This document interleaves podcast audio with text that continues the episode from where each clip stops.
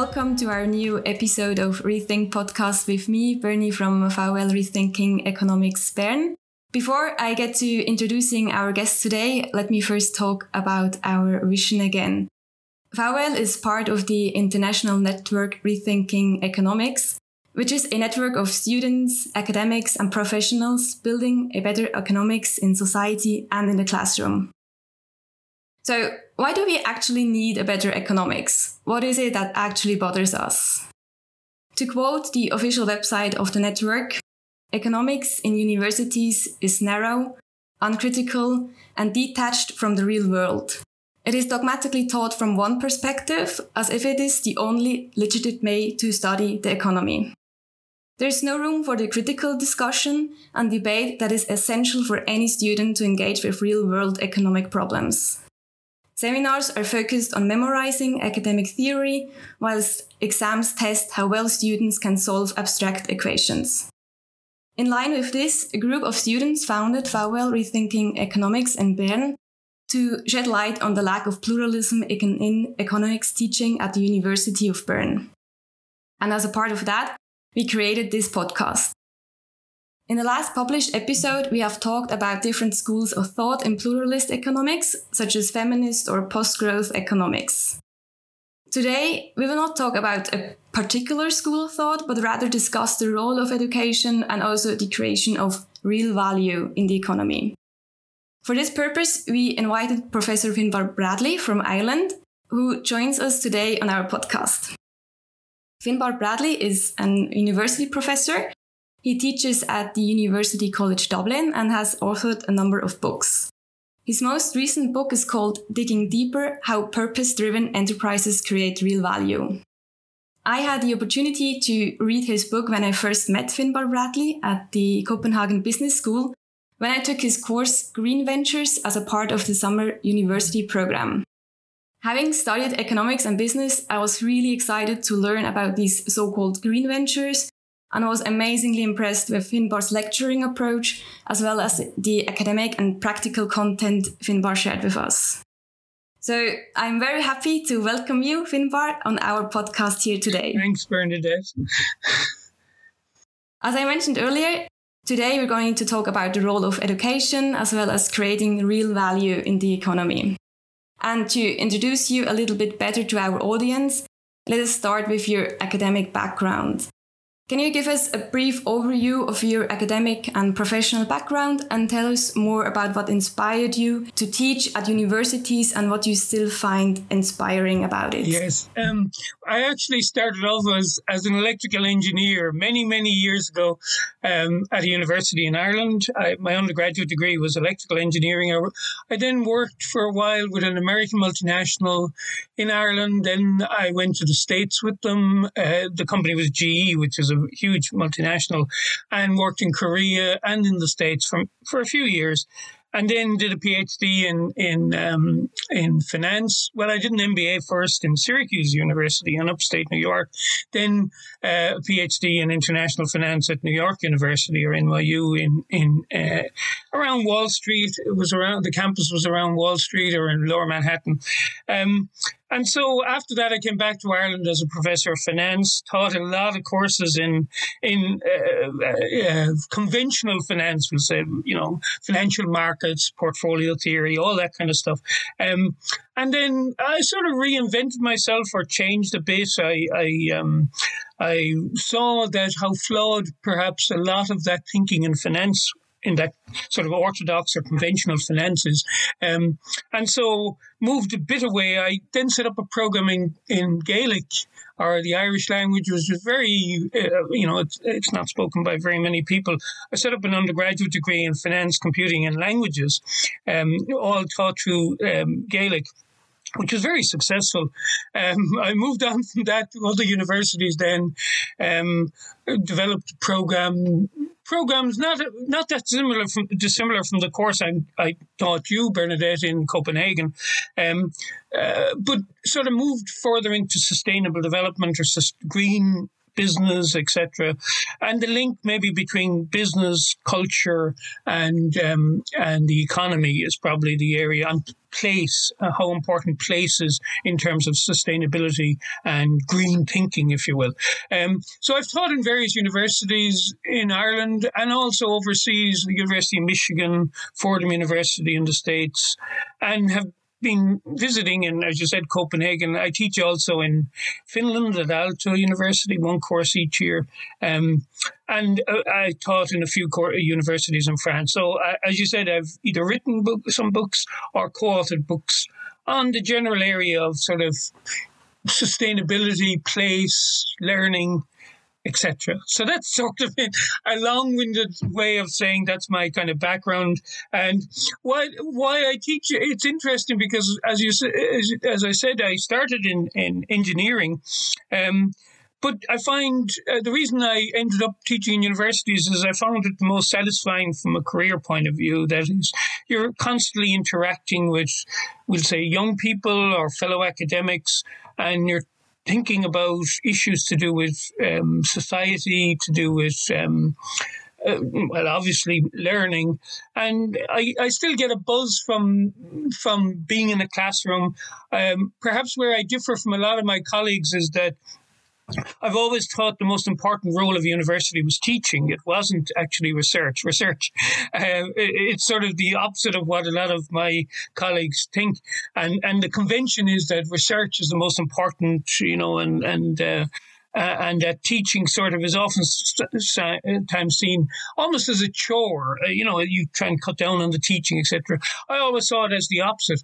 Um, and also, I always thought undergraduate teaching was oftentimes very important, you know, because students come from high school or secondary school, as they call it here, and and then enter into a new, uh, sort of a different world. And so it's the, it's probably the best time in their lives where they get an opportunity to think and reflect. Um, and and in many ways, I think that's what the biggest disappointment in university teaching is is perhaps, uh, especially in economics, as you mentioned in your introduction. I, I was in an economics department in one university, and while I was very friendly from a personal point of view with my colleagues, I found it very frustrating because um, my own attitude to how economics should be taught and what was uh, what was most important things in in in, in, in the economics um, uh, to teach economics was differed a lot from my colleagues. So I, I stay I stay in it, and it still inspires me to use the word you used in, in your question because I think uh, even going back to the word inspiring, it is to do with the heart and to do with um, the spirit, if you will. And I think in many ways, my whole philosophy of education is that you build the best education around um, uh, if you focus if you focus very much on on meaning and purpose and things to do with with with the subjective, with the person himself or herself, and and you and and that sort of things like knowledge or facts or theories all those are sort of almost uh, help the person to become who they truly are. I mean, that's kind of my whole approach to it. Uh, not only as a sort of a philosophy of education, but it's the way I try and approach it in the classroom, as you probably know from your experience with me in, in, in Copenhagen, you know. Exactly, yes. So you said um, you sometimes don't agree with your colleagues, and economics should be taught differently. Can you please elaborate maybe a yeah. little bit on that? And it goes back to what you what you when, when in your introduction or when you were um, uh, just before your introduction when you were talking about yourself and and, and the podcast. Um, I mean, as you know, uh, I mean, the whole foundation of economics is based on sort of neoclassical theory, and and there's a sort of an orthodox way of teaching. It's very much based on uh, simplifying the human, if you will. Uh, the human is in uh, he, he or she has individual desires. Um, they're captured in some formula of some sort. They, they, and, and a whole framework, a whole theoretical framework is based on this idea that it's self interest that motivates people, that, that you try and um, satisfy his or her needs. And if you can, again, I'm simplifying it myself by talking that way. And so a whole very complicated mathematical, a very, a very um, uh, oftentimes very obtuse very very difficult for outsiders to understand.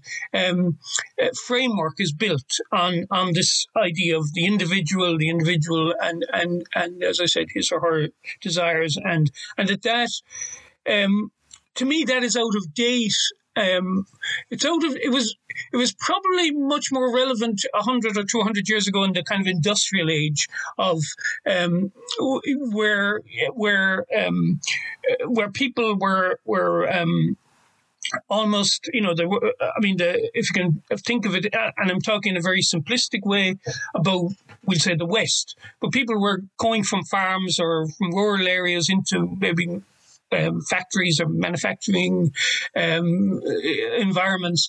And, and so uh, the products, the services, the sort of world that we're talking about was a much more simple world. So that uh, going back to, and I know you and your your fellow students and, and, and, your colleagues are very familiar with the whole world of Adam Smith and the way it was kind of the mm-hmm. thinking behind economics is all very very mm-hmm. in, in many ways very simple. The idea that you make things and you sell things and workers go into a factory and and so a lot of the economic thinking a lot of the economic i should say um, uh, economics that's taught in universities uh, and in the uh, um, is based on on that sort of world if you will right? Now i've been more familiar i know they're very much related with the world of finance but it, you still have that sort of thinking also in finance.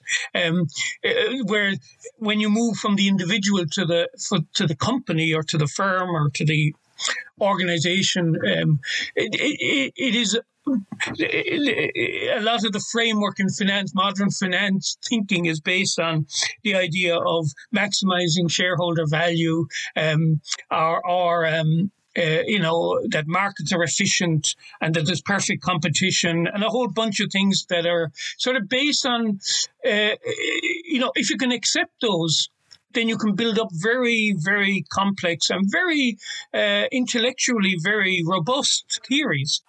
But if the framework itself, if the I, I should say, if the if the foundation itself is is not that strong, or is you simplify it too much, then while uh, some there are incredibly brilliant people working in, in you know in academic life in both economics and finance um, and, and, and produce some extraordinarily extraordinary work. And they're truly gifted people. I mean, not in any way. Most of them are much more intelligent than me.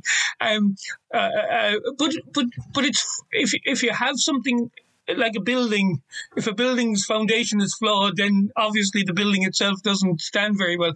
I always recall when I was in New York long ago, I worked as an uh, editorial assistant in the Journal of Finance, which was is still, I guess, the the the, the prime the um, the primary or uh, the main uh, finance journal in academia was in NYU at the time, and the editors were I was their assistant, and so I used to interact a lot with the with the um, with the people who were um, uh, on the uh, board or the editorial board or the um, brilliant people. Um, and in my innocence long ago, I used to think that um, uh, uh, that because they were so brilliant, they must also be able to live very healthy lives, you know, because they must be very happy because they, you know, they've found out the secret to, to how humans live and all that. And of course, as a, as, as a young PhD student at the time, you know, I aspire to be like them if I could only be as good as them. Some of them had Nobel prizes and, you know, in, in, in, in finance or economics. And, and yet I found out that they were no different than the rest of us. they all, they, they were no better or worse. They were uh, in their own lives, you know. And I think in a way that sort of captures what I'm talking about in, in when I say um, that economics itself, it's not that the people themselves aren't brilliant. It's just that I think we've we've entered into, especially now in at this stage in 2021, we have a situation where it's not that relevant. A lot of the of of of the economics that's taught and accepted by by the profession, by the economics and finance profession, um, is is is not suitable. I mean, you only have to look at uh, at, at society and all the issues that we have to deal with in society to see that um, conventional thinking or orthodox thinking is is no longer suitable. Um, so what I've always tried to do is is is in a way kind of um, when I did teach finance and and I no longer teach sort of you know conventional uh, finance subjects. But even if you taught the, the uh, even when I taught the most basic course in finance within either an economics department or a finance department in various universities. Like if we take the, the most simple or the, the, foundational course in finance, corporate finance, I would I would I would try and teach the students, you know, net present value and internal rate return and all those sort of uh, those concepts. But I was always trying to get across to them that you know I don't want to maybe use the word flawed, but that there was a lot of um, things missing, the ethical issues. You know, we never we never we wouldn't we, we might throw issues to do with ethics or morality or um, doing the right thing or whatever the right word is. But you never really um, incorporated it in the material. And so, um, to answer at the, at the very end your question, I think this idea that somehow the professor is at the top of the class or the teacher is at the top of the class and has this knowledge in his or her head uh, of how the world works uh, from an economics or finance point of view and is now going to impart it to the students and that the students will then be knowledgeable about how wor- the world works um, and that they can go out into the real world as it were and they will be so much uh, wiser and what I think is flawed. You know, I think I think you should teach them the theories. I'm not against that. I, I'm I'm not saying that uh, when I taught, for example, corporate finance, I would I would always tell students, you know, that you know this is this is the theory, this is the this is um this is the accepted way in which you value, for example, uh, an investment uh, or uh, uh etc. But I would always kind of uh, I would always try to keep on emphasizing this other this other non-quantitative element. Now, at this stage in my life, um, in, in, in teaching, I do it the opposite in a way. I, I, I, I spend far more time on the quali- qualitative, the, the part that is fuzzy and that there is no number, maybe there's no price, there is no, um, there's no numerical value that I can put on something, like for example the values we have, etc. But that they they are actually the most important part, and the other part, the part that is outside that, is is um, uh, feeds into that, if you will. You know that that, uh, but that is very difficult to do within the university environment, uh, and that's why I myself at this stage are, are on the age. I'm on the edges. Even the course I taught you are taught at, at Copenhagen called Green Ventures. I mean, I kind of created that course myself based on on some of the things I've just mentioned. Um, but I'd say it probably is. Um, it's only as a visiting person um, teaching one course during the summer semester. A once off where I'm not really a faculty member, but visiting for, for five or six, four or five weeks, that uh, I get the opportunity to teach that kind of stuff. And I'm very grateful for that. And I'm not knocking it in any way. I'm just, I find in all the, in the classes I teach now at the universities, in the university I'm teaching here in Dublin, um, it's I'm in a banking and finance department, and I teach a course very similar to the one in Copenhagen. And I know my colleagues don't really know what I teach, or I'm not knocking them when I say they don't care, but I know that they they think it's kind of an odd stuff to be doing within a finance department or a banking and finance department. But because the students seem happy and they're not giving a hard, they leave me alone. And because I'm only part time now, I'm no longer a full time faculty member. I, you know, I get away with it. But it means, you know, it does inspire me, and I try and develop the kind of relationship with students that, that, um, eh, you know, that where I'm hoping that in years to come it'll have an impact on them when they're out in the real world. You know, that was a very long answer to a very um, no, thank you so much. Yes, it was so interesting. Yeah. Um, but it also brings me directly to my yeah. next question. Like, what do you want students and to remember from your lectures? What are you trying to convey to students with your lectures? In one sentence, to say, you know, at the end of a semester or at the end of a of a class, what is the most important um, lesson? I, I think I'd, I'd, focus on profit and value, etc. So, I, uh, you know, um, that the most profitable firms, because I do teach things to do with, as you said, green ventures. So the most profitable firms um, uh, uh, are today are the ones that probably spend the least amount of time focusing on profit. They focus on purpose.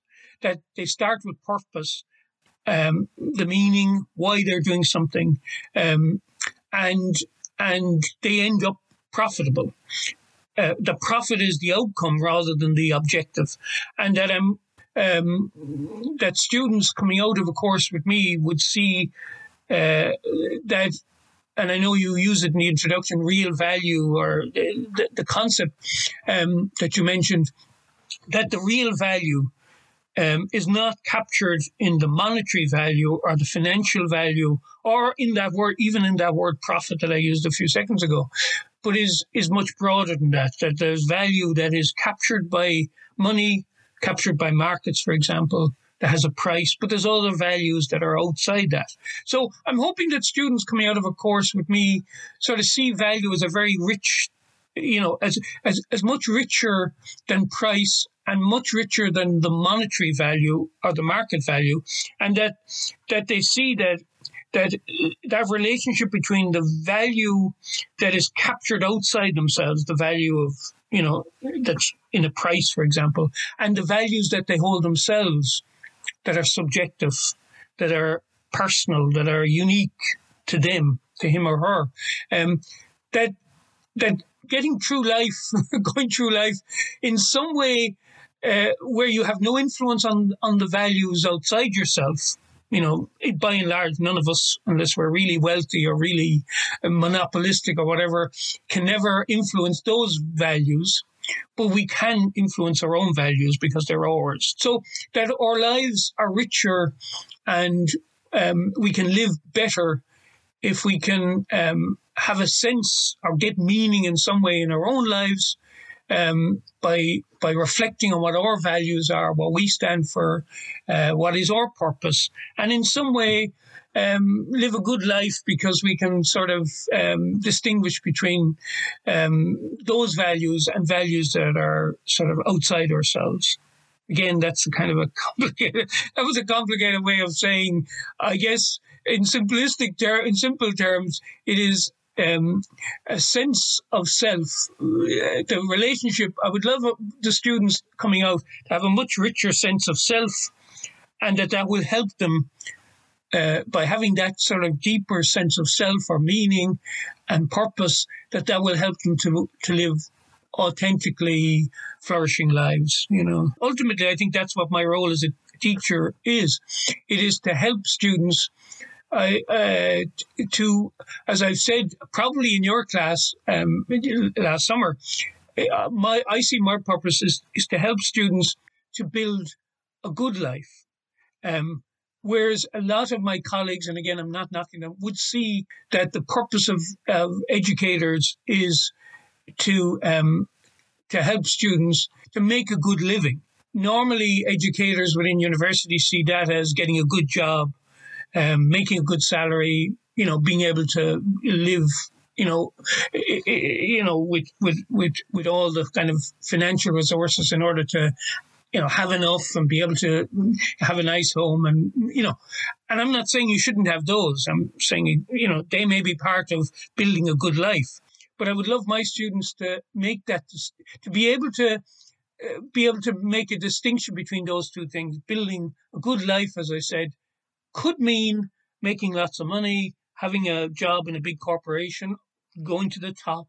Um, all of those things, there's nothing wrong with that being part of building a good. But for other students, if they reflect deeply on what their own values are, might end up saying, "No, I want to, you know, do something else. I want to work in a, we'll say, a social um, project of some sort, or go to a country and do some good as they see it." Um, uh, and and therefore, um, maybe uh, you know um, to live a good life for those students does not mean um, um, making a good living. in the way we conventionally say it. You know, there, there's a big distinction, and that's why why I find oftentimes I did clash with my colleagues in economics departments because I saw that we should spend less time focusing on on the sort of making a good living part. You know, giving them tools, for example, um, formulae and theories. Um, I mean, I was critical earlier, but even if we accept that they're correct, and, and that they will get you a good job in a brokerage house or an investment firm or, or in a multinational company or in whatever. Um, I think we should spend less time on that and spend far more time on helping them to build a good life or giving them the tools, if you will. I don't like using that word when it, it's about helping them to, to, to, to build a good life because helping them to build a good life means that it's much more reflective. It's much more about themselves. And I guess that is what I really want students to have coming out of a class with me, that it's far more about them, not in, in an individualistic sense. I was critical earlier when I said a lot of conventional economic thinking in, in the way we teach uni- in universities is about the individual. But, but to me, that's very about, about something about self-interest uh, in a narrow sense. I see it as uh, that I would like students to come out and be reflective of themselves, but see themselves as part of something much bigger than themselves, about them being part of a community or a society, or you know, relationships between them and others, relationships between them and nature, relationships between them and and their heritage, or relationships between them and the people who will come after them. Um, you know their their um, descendants, you know, etc.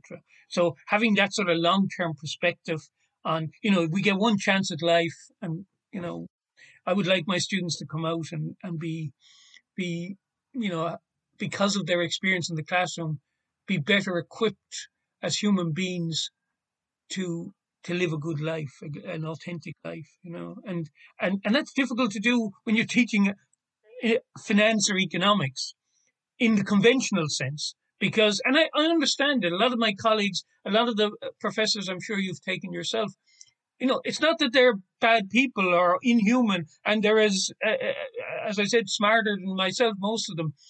It's that the nature of the of the profession is such that they don't oftentimes get a chance to talk about the me, uh, that is the human, either themselves or their students. You know, whereas you probably re, um, remember from our course, even the reason you're interviewing me uh, on this podcast is is because I kind of try and develop a sort of a much more um, relational thing in the classroom. You know, it's much more about reflecting on who I am and you know who I am.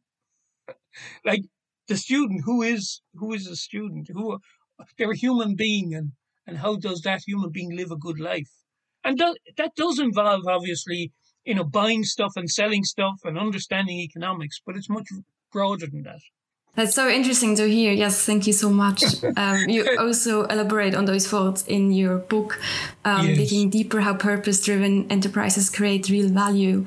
Yes. Um, it is a book full of inspiring stories that illustrate that there is an alternative to a myopic and narrow capitalism. Yeah. And you present remarkable examples from all over the world which demonstrate how enterprises can create this called real value through focusing on what you call the six L's, like long term orientation, lasting relationships, local roots, limits recognition, developing a learning community, and taking leadership responsibility seriously. And in this book, you also talk about value and use the term real value yeah. Um, so, for our next few questions, I would like to address this concept. Um, but first of all, like, what inspired you to write this book? I wrote it with two colleagues. Um, one of them, Dietmar um, Sternad, is in uh, uh Austrian University, Carinthia University. Um, uh, and uh, the, the other colleague who I've, re- I've written other books with, James Kennelly, is in Skidmore College in, in upstate New York. So the three of us wrote the book, and uh, which was very interesting because um, how we came together. I won't go into the story, um, but um, so so how we came to write it was, uh, I, I guess all three of us were frustrated again maybe not the right word, but at the at the at the sort of conventional thinking about money value, you know, and and how um, you know, you know a lot of uh, there's a lot of assumptions going back to what I said earlier that the role of um, the role of us as teachers in business schools is to help students to um, to you know kind of come out of, of, of the business school and make uh, money in a corporation where the purpose of the corporation is really to make money if you will, right? And that there's this sort of narrow focus on on money value or short-term profits uh, that that that uh, this is how we would define money value and that you know maximizing shareholder value is the sort of purpose of the corporation and that everything the company does is sort of based on that sort of money purpose, if you will, that you just said yourself there, and and and therefore that people, the people working in the company, it's not that they don't matter. It's that you know they're seen as kind of you know they're paid a salary and they're part of the cost of doing business. Um, and one you know once you're not breaking the law uh, in terms of um, the environment once you're not dumping waste or uh, creating some sort of uh, pollution of some sort that's illegal then everything's kind of okay you know you can that was that's sort of the convention i know companies themselves realize they have to move from that so i'm probably talking about the 60s and 70s and the 80s thinking but a lot of it is still there that that that that money is the purpose of the corporation and unfortunately i think a lot of business schools still think that most most of the focus in the education of the student should be on that sort of general approach. Why we wrote the book then was really to get what we called real value was a much broader concept. It does include obviously money because, um, as I probably said in my classes um, when when you were taking the the class um, uh, the course, um, you know, money uh, to us when we wrote the book in a corporation um, is very much like the way uh, blood is in our own bodies. You know, we need it, or breathing in our bodies. Um, we, we, we need we need blood. It needs to circulate. Um, otherwise, we're unhealthy and we die and we, we can't prosper. But um, but it isn't something that, uh, like the human being sets out to make the purpose the purpose in their life to have good blood. I mean, they should have good. Maybe breathing is a better uh, parallel. That is, we don't get up in the morning and say, "Oh, I must breathe," you know, uh, uh, all day. Uh, if we don't breathe, we die. But breathing is not the purpose of us as human beings. It's, um, you know, we have much richer purposes. Now, that's the way we saw real value in a way that that that a corporation or a company sets out to to do something, or should set out to do something, which is uh, uh, purposeful. That is that they will create what we called, as you said, real value, um, and that uh, uh, you know satisfies the deepest human needs for um, meaning, identity, quality of life. You know, the the people who are working in the company. Um, that it it it it um, it gives you know suppliers the relationship with suppliers is somewhat similar. Um, partners, uh, the community that they're located in, and obviously the environment, the place that they're located in, the health of the planet being part of, you know, that it isn't this sort of narrow, what we were calling, as you, as I said, money value, that it's a much richer um, value. It's value that is in money. Yes, there is money in it because you need to make that profit, as I said, just like breathing. But it is also these other values that are created the, the human values, the non human values, uh, nature, and it's it's it's about a long term thinking about like you're in this you're you're a corporation that has a purpose in this world, and it's going to create all this wonderful um, these wonderful outcomes as a result of that purpose. Whether you're making something or your uh, services or in the services area, and the way we captured it. Um, I know uh, you probably recall this in, in, in the course is that we kind of showed, we illustrated with two trees, one tree being sort of with very narrow roots, the six L's you mentioned, the, the, the, the, the roots being uh, very narrow in the case of money value tree, if you will. So it is very shallow, it has a purpose, it's not very rooted, and its branches and tr- leaves are not very healthy because it's focusing on one thing, which is to make money, and it probably does that well. But that's kind of money value as a purpose. I think in today's world, um, that other tree that we created, the real value tree, which is a much richer tree, has wonderful branches, has deep roots, it has a long sort of a, a trunk or whatever, it, because it's taking taking nutrients and nourishment from the its roots, um, is creating a flourishing um, um, outcomes uh, to the employees, to the suppliers, to the community, uh, to nature, you know, to to to to to everything that it touches, if you will, and that and therefore the examples that you mentioned that we have in the book were all kind of based on we picked each chapter then to um, where we focused on one of those L's. Like for example, we had one on long term thinking. We, we each of them had an L, as you can see, as you can imagine, with the, what we call six L's. So long term thinking, or uh, local roots, our learning community. These, all of those L's we focused on and used examples within each of those um, to illustrate what we were talking about. So, uh, and, and, the purpose was to show students.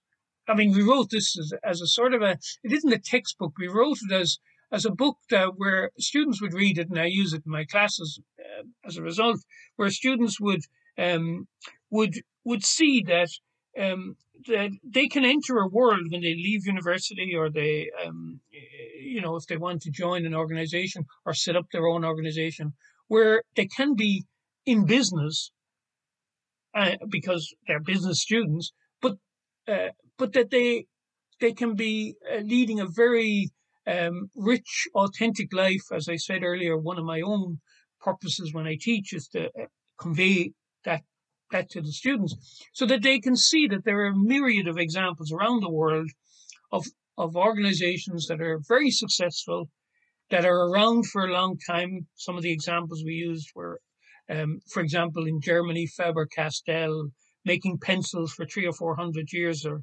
whatever, still doing them, having wonderful relationships with uh, countries, um, you know, that grow some of the trees in Guatemala or, or, or uh, South America, etc., um, have been around, and yet they're making pencils in a in a in a digital world.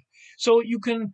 Um, so we we try to use loads of examples in order to help students and help readers to see that um, this idea that that business can't be idealistic and can't be doing things that that are um, um, help um, employees or um, communities to to uh, lead rich lives is is flawed. Like you can, uh, an old way of thinking, going back to what I said earlier, the industrial age way of thinking is that business is in business to make money, if you will. That you set up a business because you see that oh, I can I can make lots of money by doing the following. I'm not saying you shouldn't be making lots of money. I'm, I'm saying that that's not just like I, I said earlier that students don't need there's nothing wrong with students making lots of money when they come out or in their careers or in their lives if that's if that makes them happy or that's what they want. But money should not i think be what we as educators should be focusing on. We, we should be focusing on on helping students to live as i said good lives. And so in the book we were trying to show that you can do that. You can uh, there are lots of organizations and lots of potential out there for for for students to set up organizations which will do what we're talking about, create real value. Can you maybe give us another example of a company which creates real value? In my on my computer, um, I I have divided um, the world into countries and I have loads of examples from each country. Some of them I forget until I go and go to that file and look at them. But I pick one now that I did in class, in your class, or that's in the book, uh, obviously. I can pick a few, but I, the first one I, that I like a lot is a company called Sonnentor that makes sort of herbal teas, etc. It's it's an Austrian company going back to Austria, um, and the reason I think that it's so good is that the entrepreneur, the person who set it up, um, like did it. I mean, he was frustrated because he was in a job, his previous job, I mean, he set it up 20, more than 25 years ago, sometime. Uh, uh, I think it was actually in the late 80s. Um, he was frustrated because he had ideas for doing things a better way and his boss didn't listen to him and various other things that he thought was flawed about. And so he set up a, a company um, uh, to buy um, the raw materials from local farmers in various areas of Austria. And then, um, eh, like, he would make, or the company, this company, Sonnentor, S O N N E N T O R, I guess is the, is the spelling. Um, he would, he would, um, he would then package it and, or process it and package it. He would even employ some of the local, uh, mostly women, I guess, uh, farmers in these rural areas to package it to package this the the, the products. Um, and then um, uh, the environment he created in the workplace was one where, you know, he is very unconventional or very different than what we normally would teach in a business school. For example, um, I just said he would employ, or he does employ, this company employs local people in rural areas to put products, the organic or herbal teas in packages, in the packages. Now, the way we would normally, uh, or the conventional company would sort of automate that, would try and reduce the costs or uh, get rid of some people because people sort of, you know, are messy. You know, they you've got to employ them, you've got to pay them. Whereas it's much better to invest in machines where you can keep on, they can keep on. producing. So, but the reason he did that was because going back to this concept of real value, he saw value in keeping, in helping people who are living in rural areas to get a bit of money, stay where they're living. The same with the workplace. The workplace is one where, you know, he doesn't, for example, uh, like his own salary is only three or four times uh, uh the salary of of of the lowest employee, for example, which is completely different than what you see in conventional business. And the reason is because his philosophy is a sort of a live and let live philosophy. So if he can create an environment by making, by selling herbal teas uh, all around Europe and they're sold, uh, you know, and uh, I, was, I was in Graz, I guess Graz in um, Austria uh, a few years ago, and there was a shop there, a Sonnentor shop. And so I know that they're in very, they, they have suppliers from different countries, Romania, etc. So he's creating all these values, this value in different places. He has relationships, or this company has relationships with, with, with the producers or the farmers in different countries. And, and at the same time, he, he's not obsessed with making a profit. As I said, live and let live is a kind of a philosophy of his. So if he can spread if I can use that term, he can spread the the the the um, riches of what the company is doing in various directions to to the suppliers and and to the employees, um, so that so that everybody gains from from um, the, the, from this enterprise. He is creating the sort of or this company is creating the kind of value that I'm I'm I'm I'm talking about when I talk about real value. It's a much richer thing. Now, there are other examples we have in the book of Illy Cafe, for example, this Italian, um, well-known Italian coffee maker. You know, they see coffee as not just about, you know, buying coffee, for example, on the on the markets um, through brokers, um, and then trying to, you know, make as much money as possible. But it, but it, see coffee as a much richer way. The coffee is part of living and the experience of living, and therefore their relationship with the suppliers in their various countries. They have direct relationships with the suppliers of the, or the growers of coffee in various uh, countries, and uh, they link a lot of what they do, um, a lot of what the they see coffee as more, as I said, about um, experience. So, for example, their cups, many of their cups, you know, they have exhibitions where cups are designed by artists they have um, they have um, a sort of a way of thinking about coffee and a way of operating where coffee is not it's not a narrow thing about drinking and making money, if you will. It's it's coffee in as part of the quality of life, and um, and so we delve into that about you know the the relationship between art uh, and and the science of coffee and, and, and that real value comes just like our own lives. Our own lives are much richer if we have art, for example. You know, we have art in our lives, or we have the imagination. It's not just all about some narrow. Um, going back to the very beginning of our, our discussion today, uh, it's not just this narrow economics thinking where you know you have a utility function of some sort, and if you can sort of pay somebody enough, or pay enough money, or uh, you can capture in a very simple way the human being. The human being is driven by sort of maximizing his or her return and minimizing their risk. You know that they can make as much as you know that our lives are much richer than that. We we we all live lives where we're trying to integrate probably two things continuously: the the sort of material, the money, for example, or the, the job, or the the house or the car. We're trying to mix in some way the material gains with the spiritual, the part that's inside ourselves, or or soul, or essence. So how do you bring those two together? Um, is is what I think um, a company, for example, like Illy tries to do with coffee. Uh, you know, that coffee is not just coffee that you put in your mouth and and drink. The coffee is is about meaning also. You know, when you're drinking it, it's it's the sense of it, the taste of it, the imagination works as you're drinking it because you're linking it back in somewhere to who grew the coffee and you know so that's that's kind of what i'm talking about when i talk about real value.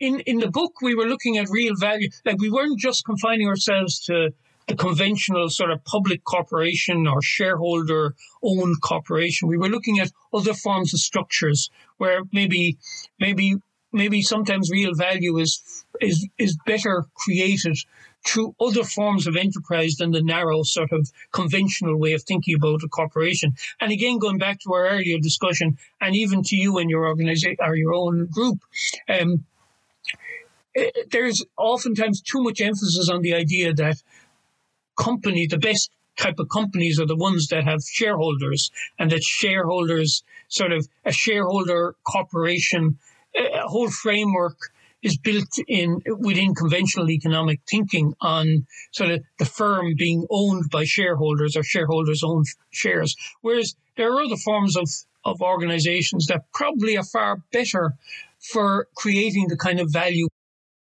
yeah, that's so interesting to hear and hope it is inspiring maybe for other companies to adapt a similar business concept. Yes. uh, yeah. We're already coming to an end of our episode today. Uh, thank you so much, Finbarr, for sharing our thoughts with us.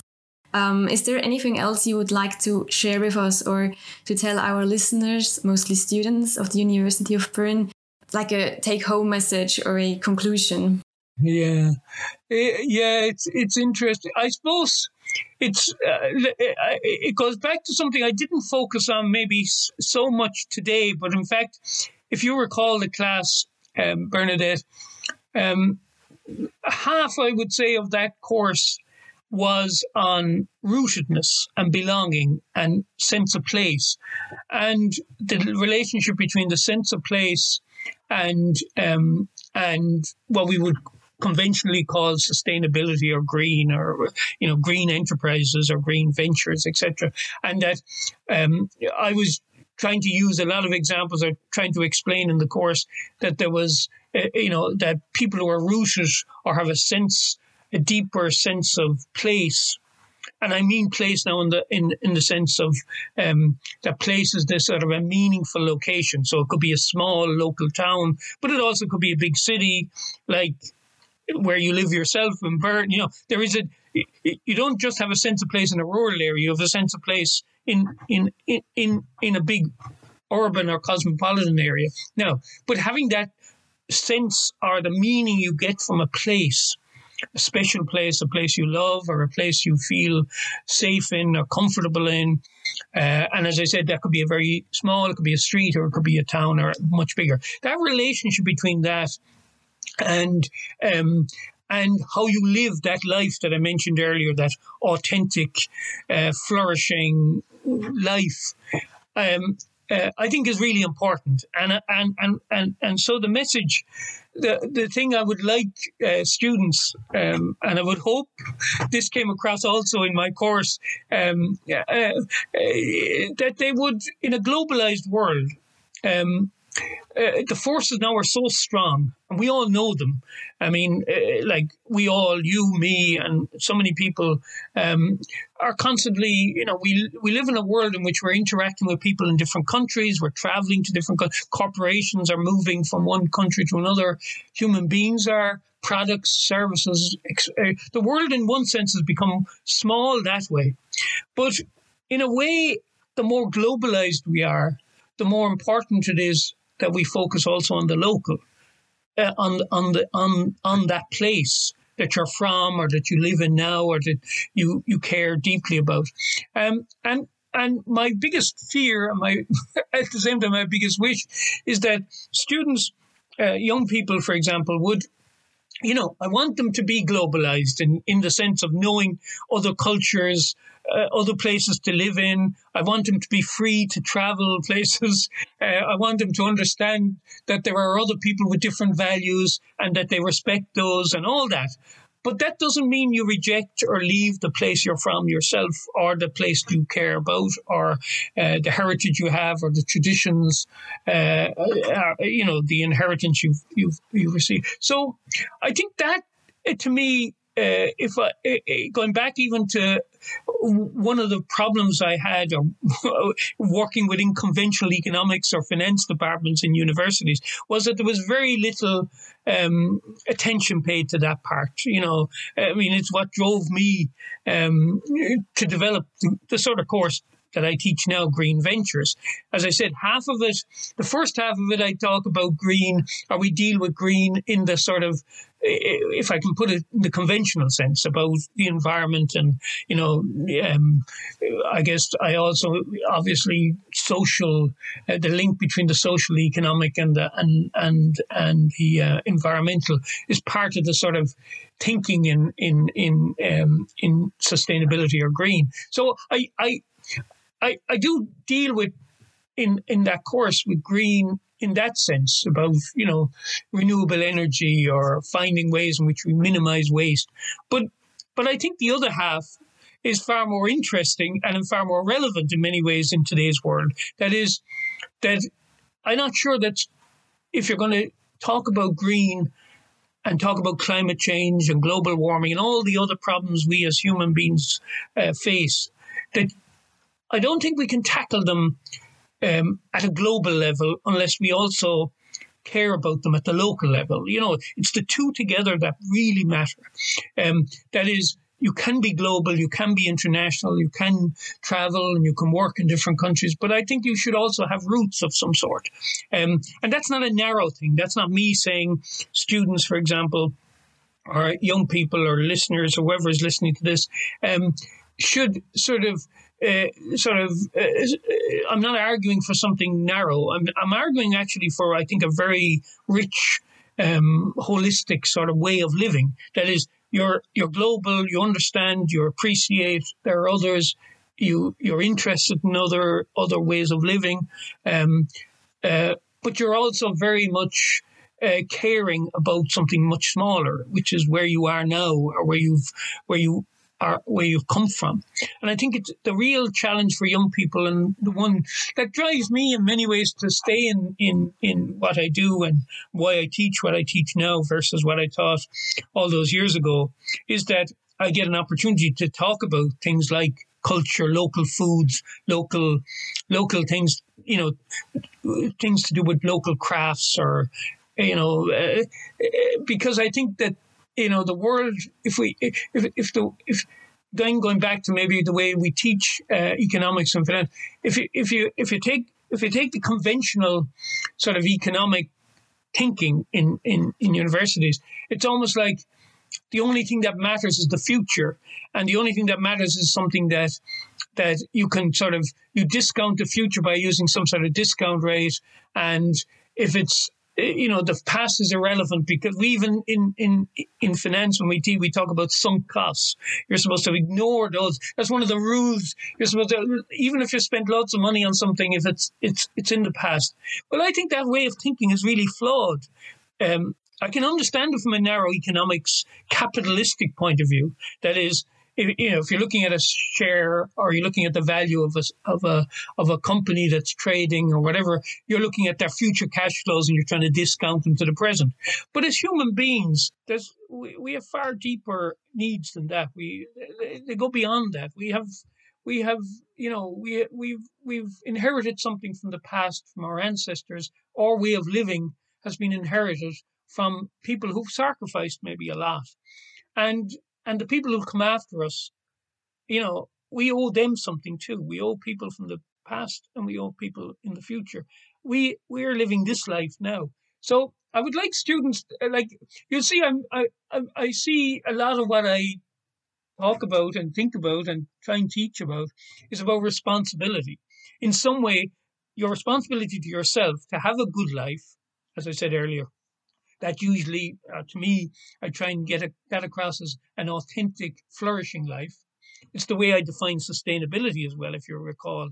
I, I don't use the word green too often or sustainable too often. I use the word flourished much more because I think that's much richer. So uh, one can live uh, a flourishing life um, while at the same time uh, being mindful of the fact that you have to sacrifice. You know, that's again a big difference between me and a lot of my colleagues, which I didn't talk about today. And as a final thing, I should that limits, limits, for example, uh, setting limits is in conventional economics seen as deeply flawed. Like the consumer has to, you know, choice is one of the things you're not supposed to limit. The world is better off. We are better off if we have no limits. You know, I mean, in, in many ways, that's how we've ended up in the crisis of uh, the environmental crisis and the social crisis around the in, in, in around the world.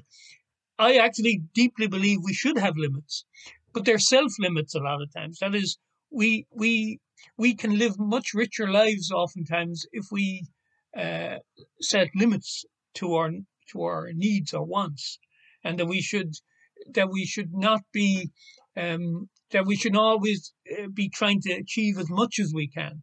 Um, there again is where you see if I if you take the conventional economics classes, um, it'll be very hard to build that into a model.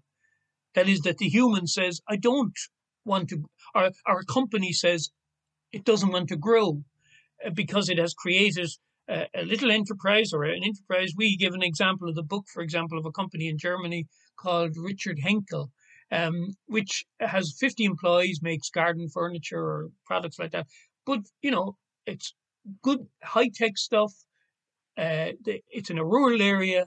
It's, uh, uh, it's doing very well, but it doesn't want to grow beyond 50. Now, that goes against everything we sort of teach in universities in economics that you should grow. It's almost like, you know, you know, it's, it's sort of assumed as if it was night follows day.